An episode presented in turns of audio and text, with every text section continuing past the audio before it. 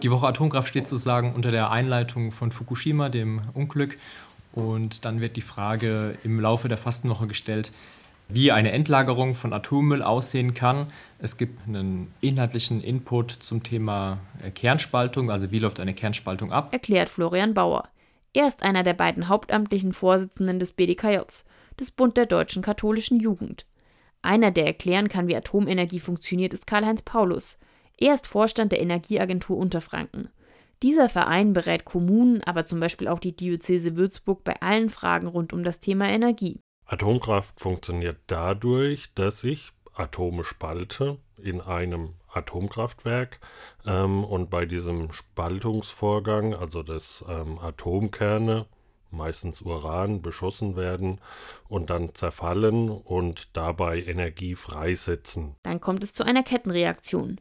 Dabei wird weiter Energie freigesetzt. So viel Energie natürlich, dass ich Wasser zu Dampf äh, machen kann und mit dem Dampf ähm, treibe ich dann eine Turbine an, mit der ich dann Strom erzeugen kann.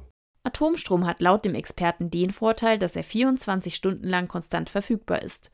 Das ist bei Wind- und Sonnenenergie nicht der Fall.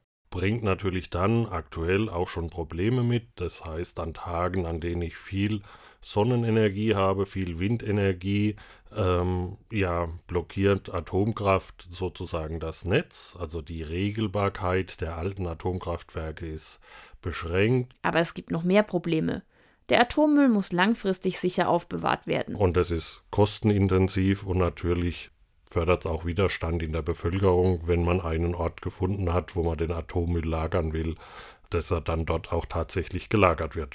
Und wenn es zu Unfällen wie 2011 in Fukushima kommt, hat es weitreichende Folgen für Mensch und Natur. Im Betrieb, wenn ein Unfall entsteht, dann wird es vorkommen, dass das Gebiet um das havarierte Atomkraftwerk verseucht wird, verstrahlt wird ähm, und aus der Strahlung kann natürlich der Mensch Schaden nehmen, indem es zu einer Häufung der Krebsfälle ähm, gibt in der Umgebung. Um die Nutzung von Atomstrom zu reduzieren, wäre eine Möglichkeit, Strom zu sparen. Karl-Heinz Paulus prognostiziert aber eine Verdopplung des Stromverbrauchs in Deutschland in den nächsten Jahren. Der Grund? Die Energiewende. Wärmepumpen und E-Autos brauchen Strom. Das heißt, wir müssen auf der einen Seite noch einsparen, aber auf der anderen Seite werden wir auch den Stromverbrauch steigern. Und erzeugen können wir den im Endeffekt über die Erneuerbaren, über Wind, Sonne, Geothermie, ähm, Wasserkraft, äh, Biomasse.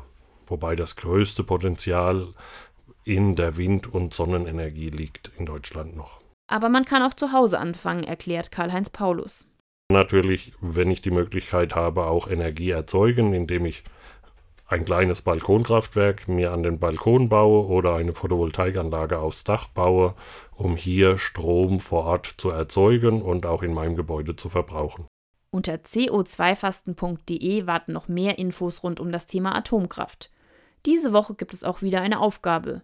Florian Bauer stellt sie vor herauszusuchen, welche Anbieter in der Umgebung Ökostrom anbieten oder auch, äh, wie sich der eigene Strommix zusammensetzt, ob da auch Atomenergie äh, mit dabei ist im eigenen Strommix.